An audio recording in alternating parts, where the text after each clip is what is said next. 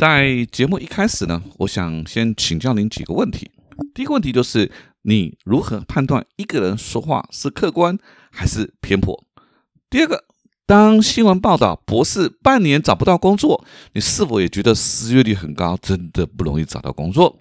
第三，去年呢，你有没有抢卫生纸？今年你有抢鸡蛋吗？啊，第四个就是为什么明明是对方暗恋你，最后他却说是你勾引他，让他。不断的跟踪你，感到崩溃。其实哈，这些都是因为认知心理影响一个人的判断。好，那这一集呢，我们会介绍六个认知心理，他们几乎每天都影响我们的判断。那厂商呢，甚至用他们来影响我们的消费行为。所以，想当聪明不容易被人影响的人吗？或者是想知道如何运用这六个心理来影响别人吗？欢迎你来到八赞闲谈，我是林家泰。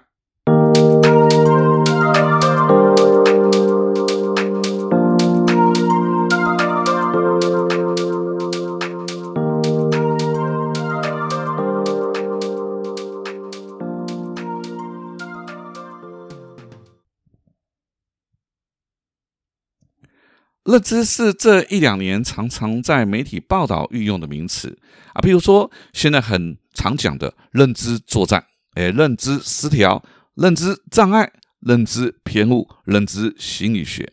好，但是你是否真的清楚什么是认知呢？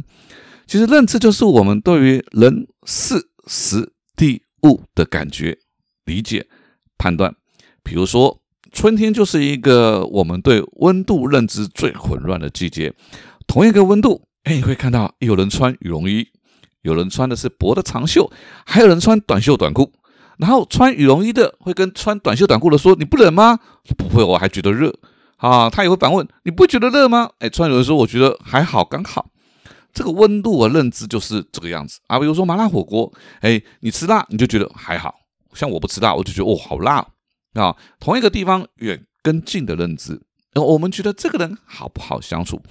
我们生活当中处处都受到认知的影响，所以课堂上啊，我特别强调一件事情，就是不要轻率的去判断对方的认知是对错、好坏、优劣，因为大多数时候啊，都只是我们的认知不一样啊，包括了价值观、人生观、金钱观。那一旦你已经去做了一个论定啊，对错好坏，很多时候就没办法讨论了。好，那所以呢，当你越了解认知，哎，对我们的影响方式，我们就越能够降低被别人影响的程度，甚至我们还知道如何来影响别人。好，我们总会介绍十二个，哎，经常出现在我们身边的认知心理。那这一集呢，我们先介绍六个，至于是哪六个呢？等等听完你就明白了。好。不论是沟通、谈判、销售、领导管理的课程啊，我一定都会用这个认知心理。好，呃，我们一开始都说了，我们如何来判断这个人说话是客观的吗？还是可以相信的？课堂上呢，我会做两个实验。第一个实验就是我把人跟人的关系分成关系亲近、泛泛之交以及关系交恶，然后我会找四个伙伴，一个伙伴呢负责听。这三个人所讲的话，那这三个关系的人呢，都会讲同样一句话，就是我设定他们就说，哎，你跟他的关系是关系交恶，他们讲同样一句话，就是，哎，你的能力不错，哎。那如果是关系交恶的说的这句话，那一位测试的同事、那个伙伴，他都会讲说，我不相信，他通常讲反话。如果是泛泛之交，他就觉得这是客套话。那如果是亲近熟悉，他说我相信你说的。所以这个实验他告诉我们一件事情，就是我们相不相信一个人说的话，是由我们跟他的关系来决定。那这个实验呢，也跟着我的授课轨迹走，从最北边的沈阳到最南边马来西亚吉隆坡，从重庆到花莲。所有所有的测试都是这样子的结果，所以在在人跟人的关系，他是这样子来判断的，也就是你们跟他的关系就直接决定了，哎，他要不要相信你说的话。那第二个实验呢，我会列出十个人名放在 PPT 上面，然后呢，请大家判断这十个人当中谁说的话你相信。那这十个人呢，分别是蔡英文总统、韩国瑜先生、严长寿先生啊，这个王品的前董事长戴胜义。陈时忠部长、柯文哲市长，还有赵尚刚先生和郑弘毅先生、李安导演、魏德胜导演。好，这十个呢，让大家去看。哎，你觉得谁说的话你会相信？当然，因为这涉及到政治敏感啊，我都不会问大家。哎，到底你的看法是什么样子的？好，等大家看的差不多之后呢，我就会揭秘了。我做的这个实验呢，其实是这样子的：在这十个人当中呢，我总共放了三个对照组。这三个对照组的意思是说，这两个人当中也有可能你两个都不信，但你最多只会听其中的一位。好，那这两个对这三个对照组分别是谁呢？就是蔡英文总统跟韩国瑜先生。啊，陈时中部长跟柯文哲先柯文哲市长，还有赵尚康先生，还有郑弘仪先生。换句话说，其实如果是我们不相信的那个人，对方说什么根本都不重要。而我们为什么会相信那个我们认同的人呢？大概有三个原因。第一个原因就是喜欢欣赏；第二个原因是我们立场相同；第三个原因就是我们的价值观是一样的，所以我们才会觉得对方是客观的。好，所以啊。我们相不相信一个人说话是客观，跟事实无关，纯粹就是认知。这就是销售心理学的第一条，叫做喜好原理。换句话说，不论是沟通、谈判、销售、领导管理，对方不喜欢你，你说再多都是事倍功半。我认为啊，不只是事倍功半，根本就是鸡同鸭讲，完全无法沟通，哦，浪费时间，甚至是把问题变得更复杂。所以啊。很多人不懂这个问题，就会把关系越搞越复杂。像现在乌克兰跟俄罗斯之间的关系，他们就处在那个哎关系交恶，所以不管双方说什么东西，他都不相信啊。当然，我们撇开这种复杂的这种国际问题啦，我们一般人该如何运用喜好原理？好，呃，如何让对方觉得自己说的话是客观，进而愿意相信我方的观点呢？首先呢，呃，我们要分析我们如何来判断我们跟这个人的关系。通常呢是有三大因素啊，第一个叫做外表跟肢体语言，那第二个就是他说话让我觉得舒不舒服，第三个我们聊天聊不聊得来，还以及聊天的内容。好，所以我们身边一定有这样子的人啊，不论是外表或者说话的方式，都让我完全不想听。那这样的人当然都有。好，通常这个就是呃我们第一次见面啊，不常接触啦，啊彼此的关系比较相对单纯的，我们容易受到外表来影响。但是如果要解决比较复杂的问题，我们刚刚提到的第二个方法，说话是否觉得舒服，以及聊天聊不聊得来，就很重要了。好，那这个案子呢，是发生在二零一九年底。好，对方是一个半官方机构的负责人，他透过秘书啊联系我，哎，说想找个时间聊聊。好，原来是这位负责人呢，觉得自己在面对媒体的时候，应该可以表现得更好，所以他希望透过专业人士来提升自己应对媒体的能力。你知道了，对方虽然很客气的说聊聊，那其实就是面试，想了解我的能耐。好，那我也很清楚一件事情，就是如果我按照他们设计的流程，我毫无胜算。所以啊，我一开始就开始先收集资料啊，那把这个资料哈用正向语言来分享啊。所以呢，本来这位负责人呢，哦，一脸冰山表情啊，慢慢慢慢的啊，哎，就被我融化了，因为我知道啊，他受了一些委屈。而而我有用理解的语言、肯定的语言，让他知道有人懂他。那接下来呢，我再分享我处理过的一些案子。好，那他也分享自己的一些经验。哇，过程当中大家都有大笑了几次，时间过得很快。那结束的时候呢，这个负责人就握着我的手说：“哎，你知道我们一些流程要走，希望我们很快可以再聊天。”啊，很可惜啊，后来就因为爆发新冠肺炎啊，加上这位负责人异动。哈，所以这个案子就无疾而终了。但是我想分享的事情呢，是这个氛围啊，比谈正事啊要优先。你搞定了对方的心情，才能搞定事情。那至于哪些语言可以让对方觉得舒服，甚至喜欢你呢？进而受到你的影响，赶快拿出你的笔记本，哎，写下这十种语言。好，准备好了吗？这十种语言分别是认同、肯定、理解。关心、鼓励、赞美、感谢、道歉、谦虚和请教。好，我再念一次，这十种语言分别是认同、肯定、理解、关心、鼓励、赞美、感谢、道歉、谦虚和请教。所以啊，如果你懂得运用喜好原理，哎，你就会发现很多难搞的人际关系呢，哎，就消失掉了。那第二个。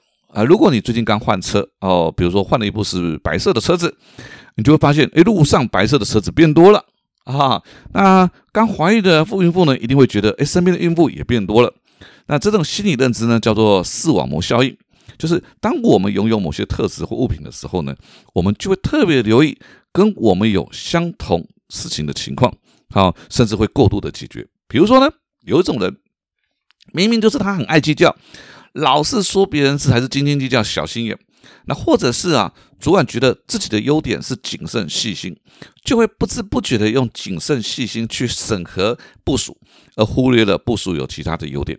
那视网膜效应啊，会让我们不自主的注视到我们感兴趣的一些习惯的事情上面来。啊，像我在房屋中介的时候上班的时候，我就很习惯的去看房子。好，我后来我在证券业上班的时候呢，哎，看到公司，我第一个想法就是它是不是上市公司还是上柜公司。所以要避免这样，就是要常常跳出自己习惯性的视觉甚至思维这个框框啊，不要把它被被限制住了，我们才不会让让自己掉到第三个叫做认知心理。这我觉得是一个很糟糕的。好，我记得这个很久以前啊，有一天啊中午。好，我忽然发现，哎，我钱包不见了，在办公室里不见了。好，那同事当中有一个，哎，平常穿西装啊，领带都打得不正，歪歪斜斜的，头发有一些凌乱。那和我们这些其他同事啊，也不是很常打交道。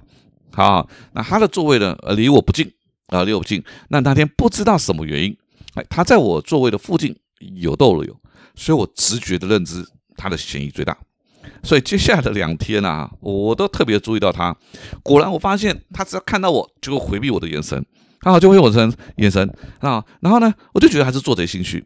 加上有我发现他的新衫衬衫是新的哦。那偶尔听到哈，他同事说他之前也在公司掉过钱，所以我几乎很笃定、很肯定，钱包也是他拿的。现在我就缺证据了。啊，所以我就跟这个平常关门的同事啊自告奋勇，我说因为我今天联系客人哦，会比较晚下班，我来帮你关门。啊，同事当然就很开心啊，有人帮他关门就很好啦。好，所以我呢就在公司里面一边等同事啊下班啊，就一边呢用电脑啊，还有这个这个啊这边转笔你就知道看电脑转笔，结果转着转着笔掉了，掉地上了，所以我就趴在地上去找笔，那一下子没找到，说搬动一下桌椅啊，就桌椅一搬动。咚掉下来了，我的钱包出现了，里面的钱一毛都没有少。哎呀，怎么会这样子啊？这真的是很糟糕啊！所以这个前面那个人，我们刚刚在描述那个过程啊，我们就叫做认知心理，哦，叫做确认偏误啊。这个认知心理叫做确认偏误，因为我们在观察、收集资料或者判断过程当中啊，我们都会因为自己的既定想法、成见而严重的影响我们的判断。比如说，警察抓到了嫌犯。然后呢，他就会刻意忽略掉那些对嫌犯有利的证据，而只专注在对嫌犯不利的证据。那像我们前面提到的，为什么暗恋到后来变成跟踪狂？因为如果一个人他暗恋，假设他已经掉到那个确认偏误，哪怕你只是瞪他一眼，他都会觉得说啊，你看你在挑逗我。他会用自我催眠的方式来解读所有的讯息。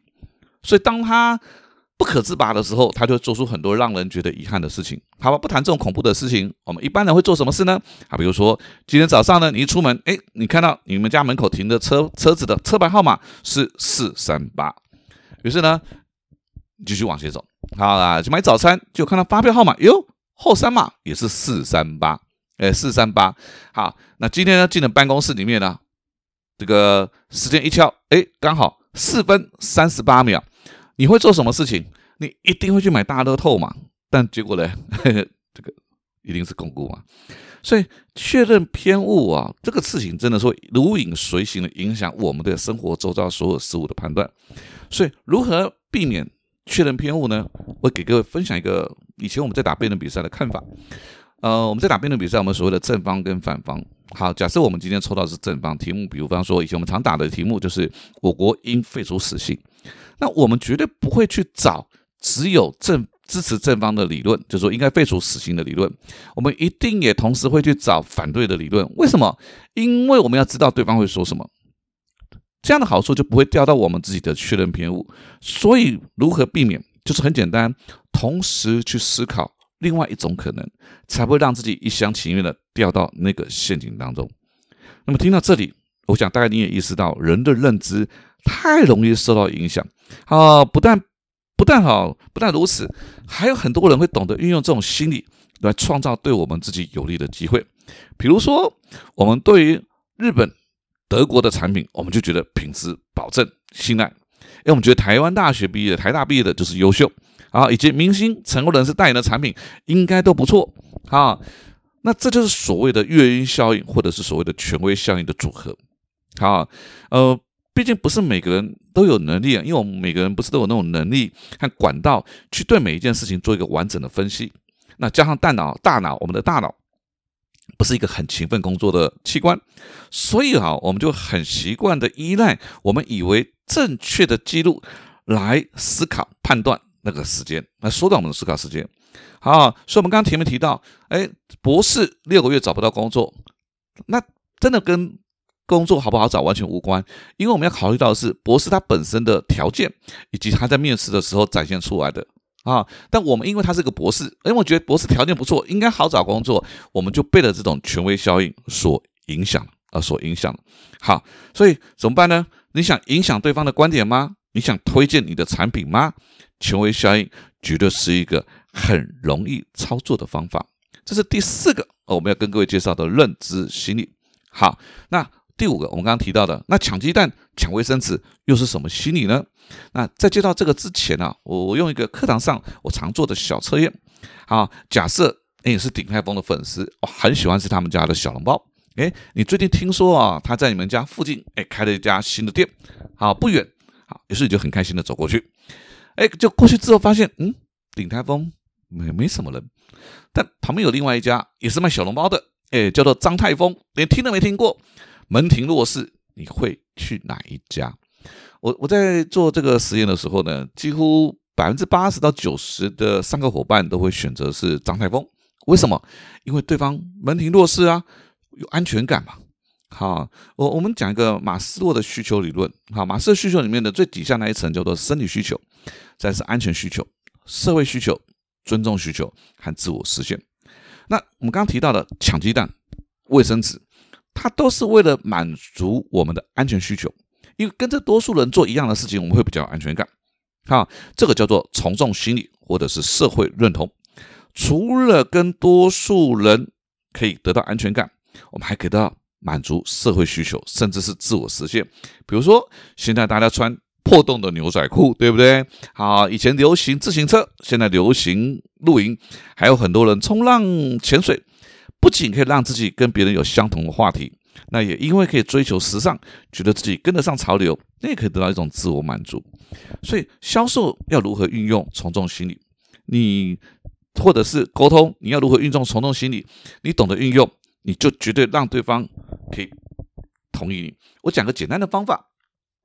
通常呢，如果今天你要表决，好，如果你问的事情是赞成的，请举手。你知道有时候很痛苦，因为稀稀落落。但如何运用从众心理？因为大部分举手之前都会先看一下谁举手的嘛，对不对？啊，一看诶没有人举手，那我干嘛赞成？所以我们反向操作，我们就这样问了：诶，反对的请举手。诶，一样回过头来，反对的人大概不敢举手，没人举手。那这时候我们就说：嗯，既然没人反对，那这个案子就通过了。这就是利用从众心理一个来影响的方法。好，最后一个，最后一个是，我觉得去年啊，疫情啊，五月份突然大爆发，哇，最多的时候单日达到五六百个人，那还好，经过我们大家的共同努力啊，这个从五百多个人降到了三十，哎，这时候就开始有人喊解封了，要解封了。那后来啊，这个我们又一度让这个每天归零、归零、归零啊，那后来就因为这一次又爆发到三十，就开始又很多人喊说要喊升三级，哎，你有没有发现很奇怪？同样都是一天三十个人，为什么有人是喊解封，有人却是喊升三级？哈，其实这就是对数字感受的叫做定锚效应。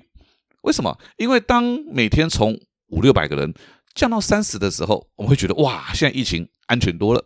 但如果这段时间都是归零，忽然间哇跑出三十，你会觉得哇，疫情变严重了。所以，我们是这样子来判断一件事情。我们有个更简单的例子，你会更清楚。现在呢，桌子上面放了三盆水，分别是十度、三十度和五十度。OK，好，呃，我先请你把手放在十度的水，再放到三十度的水，你会说什么？哇，好烫哦！好，但如果我反过来，我先请你把手放在五十度，再放进三十度，你会说哇，好冷哦。为什么？因为前面一个的感受会影响到你后面的感受，所以我们现在对事物的认知跟之前的数字讯息有相对的影响。好，包括了公平不公平、合理不合理、便宜还是贵、适不适合，其实都是相对比较而来，而不是绝对。所以啊，你什么时候可以用地毛效应呢？比如说买东西的时候，你要勇敢的杀价，对不对？杀价第一次用力杀，你后面才有加价的空间。那如果你有两个坏消息，先讲那个最糟糕的啊，再讲一个比较不糟糕的，他会觉得说，嗯，那那还好嘛，好，至少有个消息没那么坏。啊，如果你开店有目录，哎，不论是贴在墙壁上，或者是印刷纸本，放个几个那种天价的，因为看到天价了之后，你再看后面都觉得哇，相对便宜啊。好，如果你要要求对方，你就先要求一个对方不可能答应的。然后你再让一步说，那不然你可以接受什么？他会说一个，哎，你也能接受的。好，所以定锚效应经常影响我们对事物的判断。所以啊，你不只要懂，你更要懂得操作。好，今天呢，我们就跟各位介绍六个认知心理。好，分别是喜好原理，哎，决定我们相不相信这个人，觉得他说话客不客观。第二个叫做视网膜效应，也就是我们会注意跟我们有相同特质的人。第三个叫做确认偏误，我们太容易被成见影响判断。好，第四个叫做权威效应，明星代言，那不一定产品比较好。从众认知效应会让我们得到安全感，社会需求满足社会需求，甚至自我实现。最后一个就是定锚，影响我们对事物的对错的判断。八站闲谈，捕捉平时错过的风景，发现被忽略的观察角度，让生活。多一点乐趣，人生多一点厚度。